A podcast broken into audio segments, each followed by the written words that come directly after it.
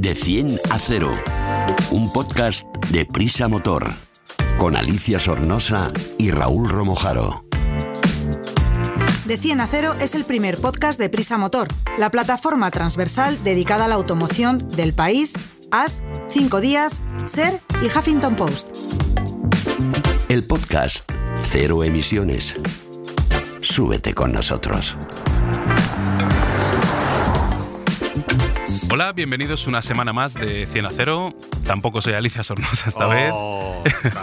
Alicia continúa de viaje por esas carreteras del mundo. ¿Dónde andará, eh? Pues No, ¿Dónde eh, andará? Porque lleva ya tiempo, ¿eh? Sí, ya lleva sí, tiempo fuera. nos dijo que volvía rápido, pero no, está haciendo un viaje de trabajo y sí, ya nos avisó que iba a estar un par de semanitas ocupada. La esperamos pronto, ¿no, Rubén? Sí, así que no, nada. no que te queramos ver a ti. No, no, ya, ya, ya. Por variar un poquito, ya sabes. Os toca, os toca volver a- Necesitamos voces femeninas en esto.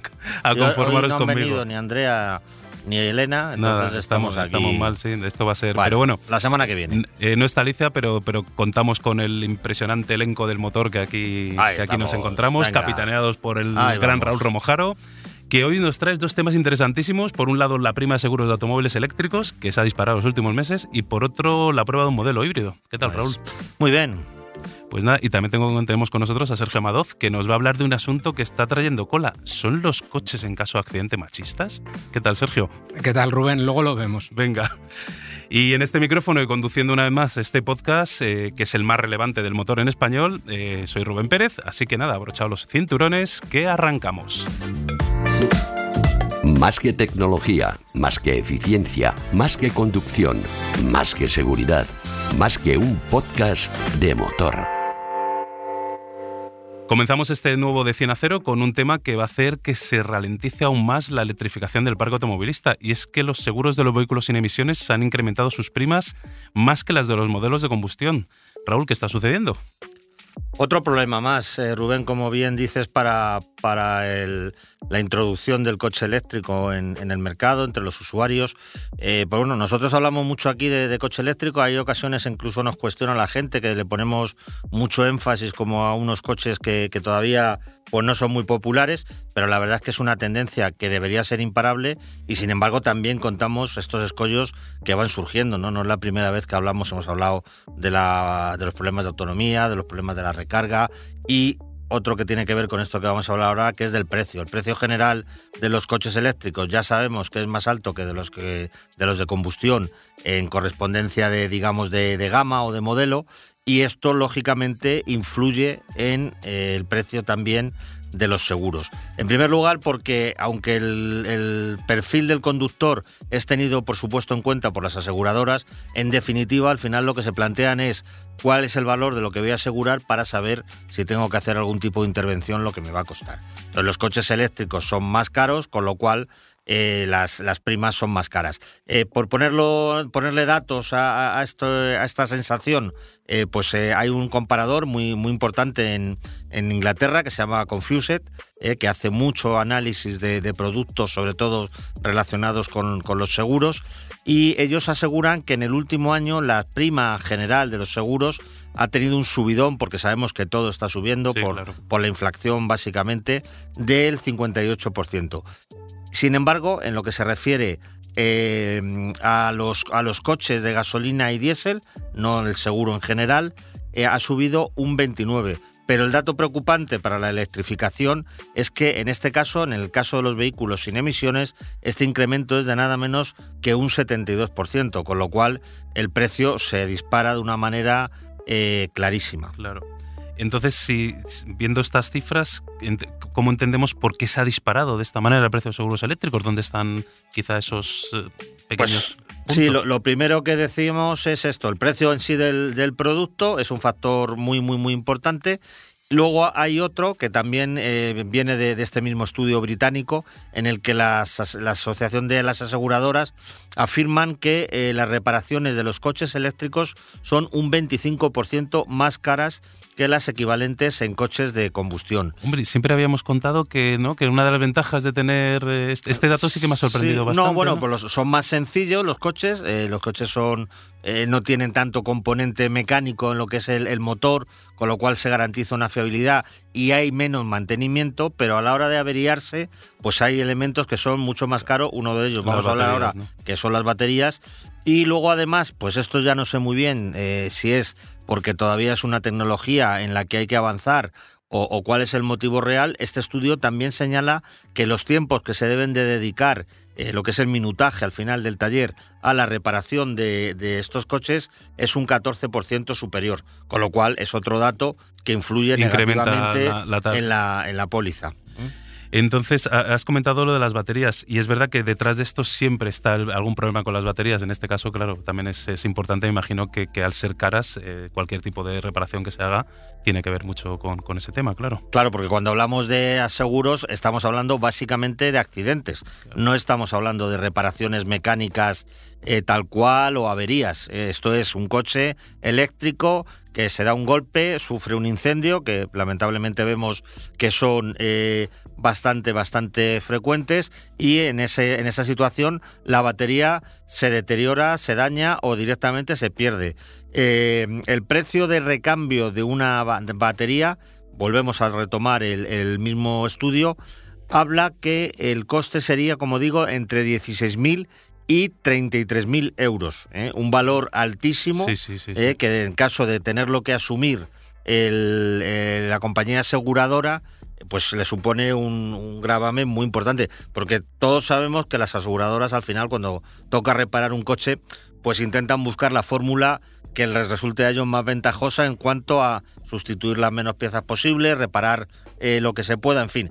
Los peritos están especializados en, eh, trabajan para su empresa, para su aseguradora, y están especializados en intentar que el coste de la reparación sea el menor posible. ¿Qué ocurre? Que si hay que sustituir una batería por un impacto, la reparación de la batería ya empieza a ser otro asunto Claro. y el coste del que estamos hablando, como vemos, es que muchas veces es el precio de un coche, ¿no? Un coche de 33.000 euros en, en Claro. el caso en el caso más grave, ¿no? Entonces, eh, pues, pues de esta manera las compañías se, se cubren las espaldas poniendo pólizas muy altas que les garanticen que pueda ser viable su negocio. Y que al fin y al cabo estas compañías también están para ganar dinero, no para perderlo. Ellos tienen que buscar su modelo de negocio para maximizar el Sí, lo que pasa que bueno, hay algunas ocasiones que, que la gestión de, de ese negocio pues no es la adecuada para, para el usuario porque como digo, Claro. bueno, pues intentan disminuir el precio de las reparaciones en la medida de lo posible. Hay eh, es, es un, un- un tema que está también por ver, por ejemplo, ¿no? Con estos costes de batería,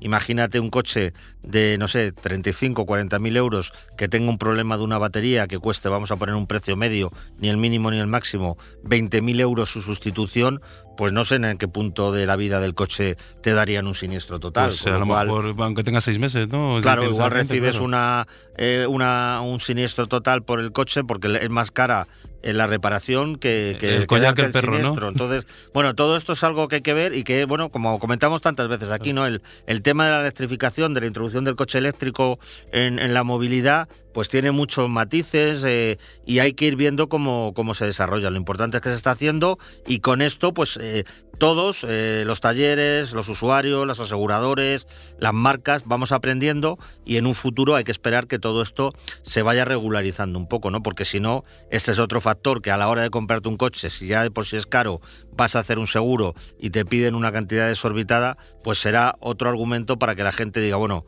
yo voy a esperar mientras que no me quede más remedio porque esto es un disparate, ¿no? Es un problema añadido a la electrificación. Pues muchas gracias Raúl por arrojar luz sobre esta cuestión, que es verdad que a- al común de los mortales lo del precio de las primas de los seguros nos suena un a, poquito... a- a todos, a todos. Es un gasto importante cada año eh, si quieres asegurar el coche, sobre todo a todo riesgo, que es lo habitual en, en un coche de estas características. ¿no? Comprarse un coche de 40, 50 mil euros y asegurarlo a tercero, pues es un riesgo que no sé si es muy conveniente eh, asumir. ¿no? asumir, cierto. Pues nada, vamos a continuar con el programa. Estupendo. Explicamos fácil lo difícil.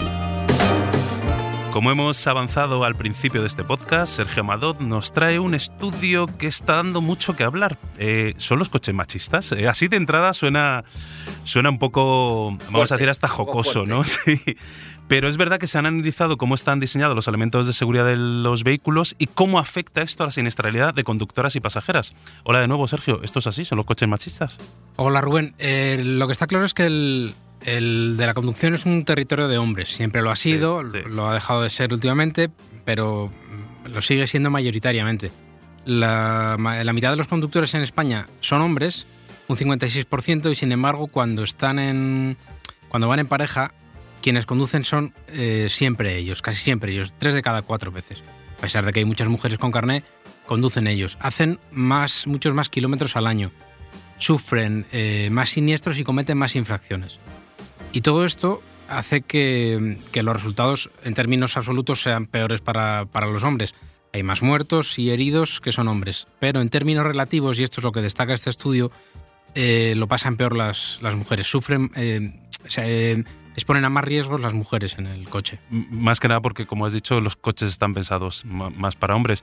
Eh, entonces, hay que destacar que los elementos de seguridad de los vehículos, en, en este caso, y como decimos, como están más pensados para hombres, protegen peor a las mujeres, ¿es así?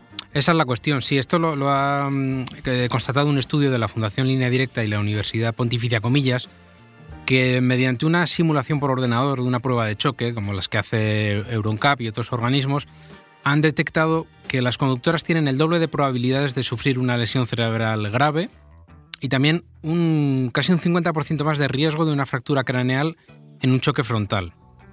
Y en resumen, un riesgo, eh, eh, un riesgo de morir en caso de siniestro un 17% superior. En efecto, protegen peor los coches a las, a las mujeres. En este caso también tiene que ver, entonces, por ende, los diseños de los maniquíes para Hmm. realizar esas pruebas. Ese es el centro de la, de la cuestión, porque como decíamos al principio, el- las- la automoción eh, se ha fijado siempre en, en los hombres.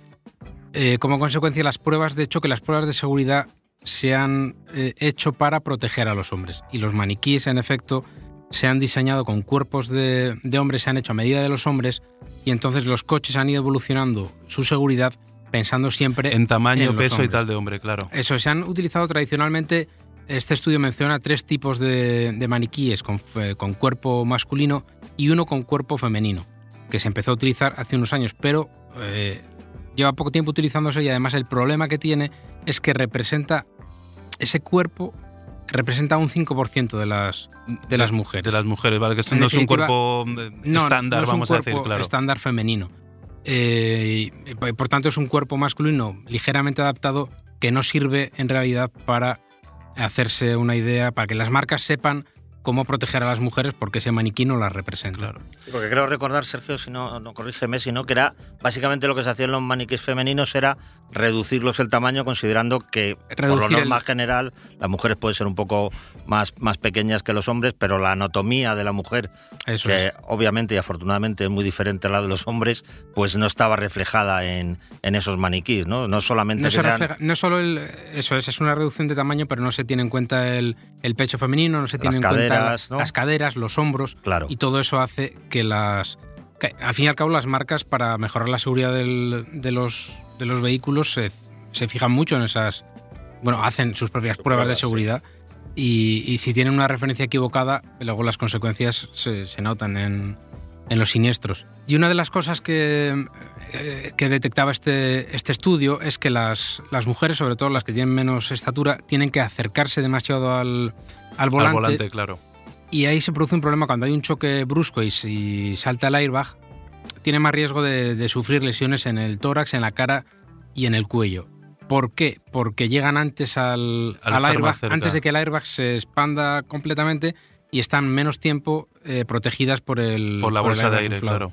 Esto en realidad también es un problema, claro, porque el, el coche se puede, el coche tiene un volante, tiene un airbag y la y, y no se puede a la vez proteger. Probablemente A no se a pueda a otros, ¿no? unos Claro, y a otros. eh, no, no puede dirimir el coche si es femenino quién Eso está, es. claro. Al menos con la tecnología que existe, que existe ahora, o que se aplica ahora. Pero bueno, esto lo, de- lo que detecta el, el estudio es que esto que ocurre esto.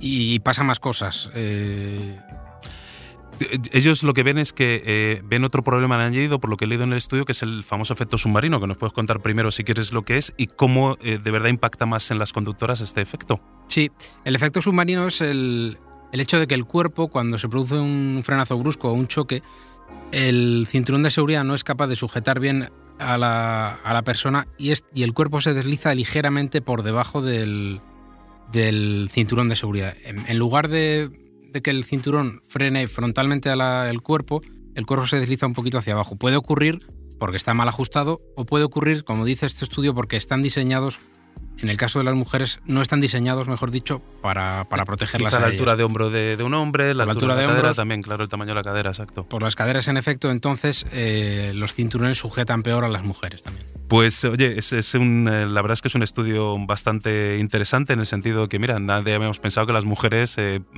tenían problemas más graves a la hora de a la hora de tener un accidente. Muchas gracias, Sergio, por hablarnos de este estudio, que en un principio podía llevar a risa con lo de que si eran los coches machistas.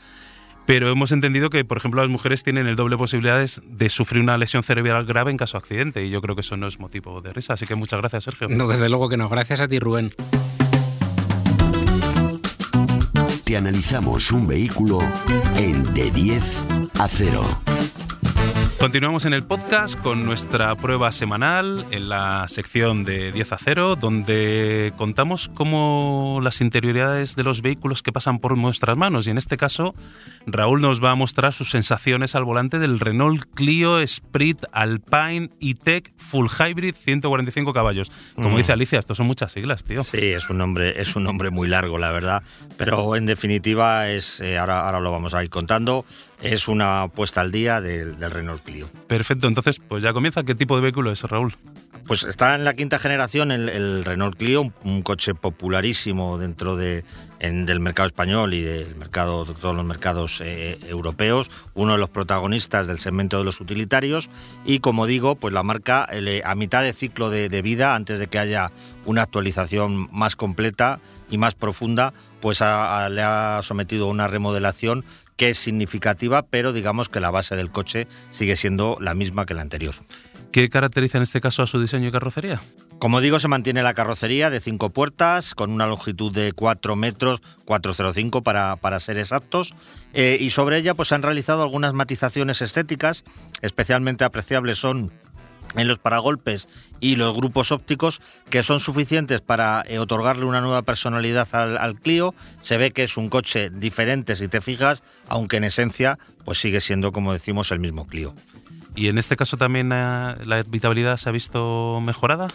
Pues no, porque es como, como estamos comentando, es el mismo coche, no cambia sus dimensiones, así que el habitáculo es continuista respecto a, su antecesor, con una estructura similar eh, en cuanto a los componentes que encontramos. Sí se actualiza eh, con el uso de, de materiales sostenibles que está tan de moda y de lo que tú mencionas del espacio, al no haber estas dimensiones, como comentamos, estos cambios, perdón, en las dimensiones, como, como comentamos, pues tampoco lo hace la habitabilidad. Es una habitabilidad correcta, comparable con la de otros coches de su, de su estilo. Mm, creo que es suficiente para cuatro personas, como siempre decimos, una quinta en las plazas traseras, pues irá justita.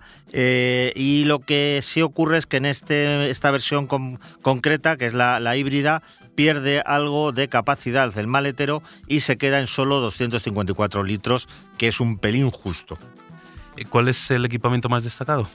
Eh, Renault ha elegido la denominación Spirit Alpine, eh, el espíritu de Alpine, para los acabados más altos en toda su gama de, modelos. Es así también en el caso del Clio, que se, se, muestra muy completo, especialmente en lo que se refiere a la conectividad y a las ayudas a la, conducción. En este sentido, ofrece sistemas que hasta hace no demasiado estaban reservados a coche de segmento superior. Y por lo demás, pues tiene todo lo que se puede esperar de un coche de este estilo en estos tiempos, ¿no? Es decir, no vamos a hablar de de, de, lunas eléctricos, aire acondicionado, climatizador, eh, dirección asistida, por supuesto, todo ese tipo de componentes, incluso en un coche de carácter utilitario como es este, ya se sobreentienden que están incluidos. ¿Y en este caso qué motor lleva? Es la mecánica más potente del nuevo Clio, la que estamos analizando, la E-Tech Full Hybrid, perdón, que está basada en un motor de gasolina de 1,6 litros combinado con otro par de ellos eléctricos de 49 y 20 caballos, eh, que ofrecen en total un rendimiento de 145 caballos. Eh, los, motores eléctricos que hemos mencionado se alimentan por una batería autorrecargable, es decir, no se puede enchufar y recupera energía exclusivamente con la energía cinética, valga la redundancia, del, vehículo. Es una batería pequeña también, con lo cual se, puede, se recarga con cierta facilidad. Y el cambio, como es normal en esta tecnología, es automático. Perfecto. Oye, ¿y las prestaciones y los consumos ayudados con de estos motores? La hibridación del Clio tiene un efecto que para eso se pone muy positivo en la eficiencia del, del modelo.